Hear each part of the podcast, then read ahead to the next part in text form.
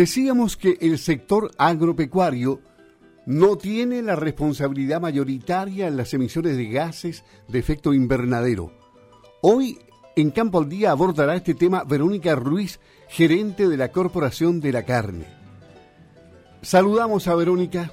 ¿Cómo estás? Muy buenos días. Y la primera pregunta de inmediato, ¿cuál es el contexto de tendencia en el área de medio ambiente y la ganadería, Verónica? Hola Luis, muchas gracias por la invitación encantados como Corporación de la Carne de estar presentes eh, en una nueva edición de Campo al Día. En los últimos años, ¿cierto? el calentamiento global y la preocupación por nuestra fragilidad ambiental son todos temas que se posicionan como ejes prioritarios de diversos análisis económicos, políticos y también sociales. Sin embargo, eso conlleva una presión ciudadana que hemos percibido como creciente sobre el sector ganadero y nos responsabilizan como el mayor emisor de gases de efecto invernadero o GEI, como normalmente se, se define en la literatura, y también del cambio climático. Nosotros estamos observando que quizás esa, esa visión o esa observación no es del todo tan correcta. De hecho, eh, creemos que los sistemas ganaderos contribuyen a generar un equilibrio en el ecosistema rural. Y eso es tremendamente interesante y lo queremos compartir hoy día con ustedes. Perfecto. Ahora, ¿Qué es lo que se puede apreciar respecto a gases de efecto invernadero y la ganadería verónica? Existe información emanada a nivel internacional respecto a los subsectores de la economía y de cómo estos contribuyen a la emisión de gases de efecto invernadero y también algunos estudios parciales sobre la captación, es decir, cuánto de, este, de estas emisiones de este carbono que está circulando en el medio ambiente puede ser eh, secuestrado, capturado por eh, otros rubros que vamos a ver más adelante. En Chile también contamos con información y de acuerdo al Sistema Nacional de Inventarios eh, y el informe de este Inventario Nacional de Gases de Efecto Invernadero de Chile, que se desarrolla principalmente por INEA y por INFOR, que son las entidades nacionales que entregan esta información, Chile representa el 0,26% del total de las GEI, de las de los gases de efecto invernadero a nivel mundial. Esta información de emisiones en Chile se acumula y se emana en forma bianual y posee entonces su último reporte en el año 2018. Uno de los puntos que yo creo que es importante clarificar para desmitificar el rol del sector agropecuario en la condición de daño del medio ambiente es que, de acuerdo a los informes internacionales y también coincidentemente en Chile, no es el sector agropecuario aquel que genera más emisiones al medio ambiente, sino que es el sector de energía. Las cifras que nosotros hemos podido canalizar a través de, las fuentes oficiales en Chile indican que eh, las mediciones que se generan a nivel mundial del total de estos gases de efecto invernadero emitidos, aproximadamente un 35 un 40% son causadas por la industria o el subsector de la energía y solamente un 24% tendría relación con el sector agropecuario, pero de este total, una fracción muchísimo menor, menos de la mitad, corresponde al efecto de la ganadería. Si revisamos ahora las cifras en Chile, son todavía más desiguales por las condiciones de, de rubros que tenemos en Chile. En nuestro país, el sector de energía representó en el último informe eh, oficial del Ministerio de Medio Ambiente un 78% del total de las emisiones, seguido por el sector de agricultura con 10,6%, es decir, muchísimo menos que las referencias que existen a nivel internacional, y seguidos del sector del de IPU, que son los procesos industriales y uso de productos, con un 6,2%, y finalmente el sector de residuos, es decir, basuras y otros otros componentes con un 5,2% de este total. Pero es súper interesante poder observar en Chile lo que ocurre a lo largo de los años, es decir, una medición desde 1990 a la fecha que, tiene, que tienen las autoridades en nuestro país y donde podemos observar claramente que el sector de energía y el sector de residuos a lo largo de los años han tenido una tendencia sostenida al alza, mientras que el sector de agricultura ha tenido una tendencia a mantenerse más bien constante y disminuir en el último tiempo respecto a la tendencia que traía de arrastre. Esto es súper importante porque el sector de agricultura y dentro de la agricultura tenemos que considerar también entonces la ganadería que Si uno desagrega la ganadería con respecto a este 10% que tenía de participación el, sector agropecuario en general, la ganadería llega aproximadamente a un 6,7-7% del total de las emisiones. Y eh, existe entonces una concordancia entre los planes regionales, nacionales que se están instaurando y el alto interés del sector agropecuario por abordar la temática ambiental, evidenciando que nuestra forma de producción chilena tiene ribetes de diferencia respecto a, a otras economías y por lo tanto es muy interesante lo que ocurre en nuestro país con, con esta situación. Ok, y ahora, ¿qué pasa, ¿qué pasa con la distribución de emisiones a nivel de regiones, Verónica? Este es un punto que también es tremendamente relevante. Mucho se difunde respecto a las emisiones de gases de efecto invernadero. Lo que no se sabe tal vez con una profundidad muy grande o que hemos cometido el error de no difundir con total propiedad es que de acuerdo a los últimos informes de situación nacional, Chile se sitúa en un camino franco a poder alcanzar la carbono neutralidad. A pesar de que tenemos emisiones, somos capaces un poco de compensar lo que emitimos respecto a lo que podemos capturar. Pero más interesante aún es observar esta distribución de emisiones y de capturas por, por eh, regiones. En general, los medios han informado con bastante énfasis todo lo que tiene que ver con las emisiones y se ha hecho bastante hincapié en todos los aspectos negativos que tiene la ganadería sobre el medio ambiente. Pero ¿de dónde proviene la otra parte, que es la captación de carbono?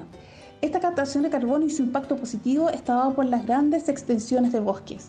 Es este punto el que nos permite a nosotros como país diferenciarnos respecto a otras economías y tener un estatus mucho más promisorio, es decir, mucho más auspicioso y más positivo si uno ve la posibilidad de canalizar eso en el largo plazo. Cuando uno observa las regiones, por otra parte, y en especial aquellas regiones en las cuales se desarrolla la ganadería con mayor énfasis, los sistemas productivos chilenos fuertemente ligados a la presencia de bosques y la comunión con la flora y también la fauna local, podemos entonces evidenciar que el balance actual es positivo. Es decir, cuando uno observa las regiones desde la Araucanía al sur, las regiones con producciones agropecuarias tradicionales como ganadería, entre otras, permiten que las emisiones se puedan compensar por la extensa proliferación de bosques y aportar un balance de carbono positivo a otras regiones en las que la minería y otros rubros emiten grandes cantidades de contaminantes al medio. Es decir, la presencia de estos bosques hace que nuestras regiones del sur generen un impacto positivo y en el fondo, entre comillas, le podamos prestar o compensar carbono positividad a las otras regiones de la zona centro-norte que solamente emiten eh, gases de efecto invernadero, pero que no tienen un bosque para poder capturar parte al menos de estas emisiones. Al parecer como país y en especial como región, no nos hemos dado cuenta de la importancia de nuestros bosques dentro de nuestros ecosistemas y de la forma de producir que nosotros tenemos en este minuto, incluida la ganadería existente. Desde la región de la Araucanía hacia el sur, la suma total de las emisiones, es decir, el total de, gases que nosotros eliminamos al medio ambiente es muy inferior a la captación, es decir, eh, producimos menos contaminantes en el aire que la capacidad de nuestros bosques para poder depurar. Y eso hace que nosotros en términos de balance de carbono a nivel nacional le podamos entonces eh, sumar positividad y compensar lo que se está haciendo a nivel de otras regiones que tienen menos capacidad de poder compensar estas emisiones con respecto a lo que se captura. Y eh, eso en forma gráfica, cuando uno observa gráficos, queda bastante bien establecido. Ok, ¿y por qué existe este contrasentido en el que las regiones más ligadas a la ganadería son simultáneamente más capturadoras o secuestradoras al observar el banco GEI o de gases de efecto invernadero? Para lograr las metas que se han establecido a nivel internacional, es imprescindible contar con el aporte positivo de los bosques. Cumplen un rol esencial para mantener el equilibrio de nuestros ecosistemas. Y esa es la diferencia, que la ganadería en Chile, y reitero, a diferencia de otros países, tiene un arraigo cultural y un nexo especial con el bosque. De hecho, tradicionalmente el animal de crianza, antiguamente, ¿cierto? Y en algunas zonas todavía ocurre así, Se liberan los inviernos los animales al resguardo de las montañas, que tienen una constitución altamente boscosa, para asegurar su supervivencia y el buen paso por la época invernal. Los establecimientos más tecnificados de hoy en día, tanto para leche como para carne, siguen respetando el bosque. Nosotros podemos ver acá las pampas y cómo existen cortinas para el resguardo de los vientos, para los cursos de agua. Eh, y también en cuanto a su composición, mucho del bosque que existe en nuestra zona además es nativo, lo cual tiene además componentes importantes para, para el equilibrio ¿verdad? del suelo y también em, de las sombras y de otros temas que también preocupan a los productores. Y permite entonces resguardar los cursos de aguas limpios, también frescos, pero en el verano también la sombra y el resguardo para los animales para evitar el estrés calórico. Así que ha existido siempre en Chile una preocupación por la mantención y la incorporación del bosque dentro de los sistemas productivos, reiterando que esto no es así en todos en todas las economías que poseen la ganadería como un eje importante de su estatus de desarrollo. Estamos hablando con Verónica Ruiz, gerente de la Corporación de la Carne, y finalmente, ¿cuáles son los pasos actuales del sector ganadero? Tanto los rubros de leche como de ganadería de carne han sumado esfuerzos conjuntos para realizar iniciativas eh, de carácter regional y nacional sin descuidar las agendas que tengan cada, cada uno de ellos en forma independiente.